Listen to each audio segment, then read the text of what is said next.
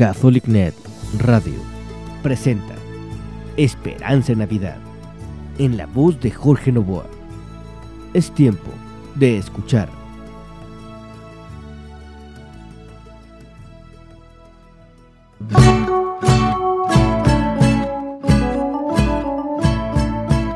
Quiero compartir con ustedes esta meditación breve para el tiempo de Adviento.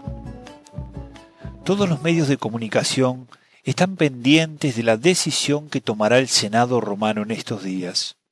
El emperador, reunido con sus más cercanos asesores, está evaluando la conveniencia de las leyes promulgadas. El mundo está expectante. Todos los medios de comunicación miran a Roma. Se han hecho presentes los más importantes y destacados medios de prensa del mundo.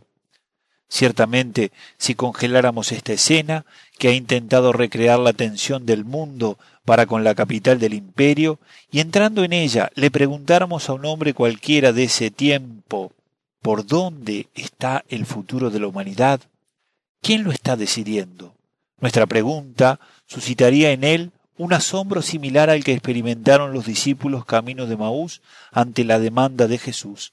¿Qué ha ocurrido? La respuesta claramente nos indicaría hacia el imperio romano. Allí se están resolviendo los destinos de la humanidad. Allí está el poder que regirá el mundo. Los destinos de todos los hombres están en manos del emperador romano y su senado que bosqueja cómo disponer del mundo según su proyecto. Al mismo tiempo, en una parte alejada de ese mismo imperio, dos mujeres se encuentran en uno de los tantos caminos polvorientos de Israel, una llamada María, la otra su prima Isabel. Las dos llevan en sus vientres a dos personajes de la historia grande, uno Juan Bautista, el otro Jesús.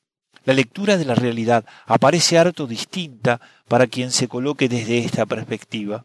El mundo no ha quedado en manos del azar.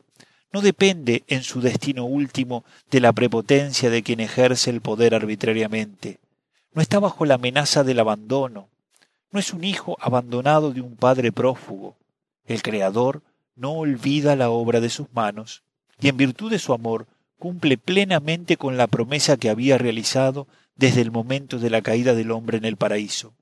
Dios está confundiendo los proyectos de los fuertes con la disponibilidad y el amor de los débiles. Dos mujeres a la vera del camino son las portadoras de los destinos de la humanidad de todos los tiempos. En sus conversaciones sencillas, Dios está tejiendo la historia de la salvación. Su acción está en medio de ellas, se torna palpable, es motivo de gozo para el niño que lleva en el vientre Isabel. Ante la madre del Señor, Juan Bautista salta de gozo, como David viene danzando delante del arca de la presencia que vuelve a estar en medio de su pueblo. Juan Bautista salta de gozo delante del arca de la nueva y eterna alianza que deposita al Señor Dios en medio de su pueblo. María es saludada por ser la portadora, como el arca, de la presencia de Dios, para convertirse en el primer sagrario que custodia con la valentía de la fe el proyecto de Dios que se está realizando. ¿Quiénes son los débiles desde la perspectiva del mundo?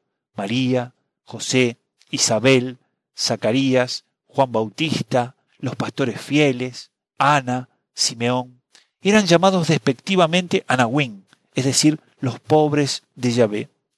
Para vivir confiadamente es necesario pedir la gracia de la mirada de estos limpios de corazón.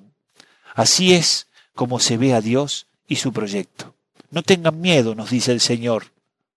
Dios está con nosotros, cumpliendo su promesa, cumpliendo su proyecto.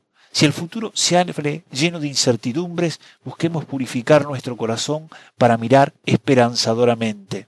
Renovemos nuestra confianza poniendo delante del pesebre nuestro corazón agobiado. Vayamos a contemplar con los pastores al niño que va a nacer. CatholicNet Radio presentó Esperanza en Navidad en la voz de Jorge Novoa. Para nosotros tu opinión es importante. Comunícate radio. Es tiempo de escuchar.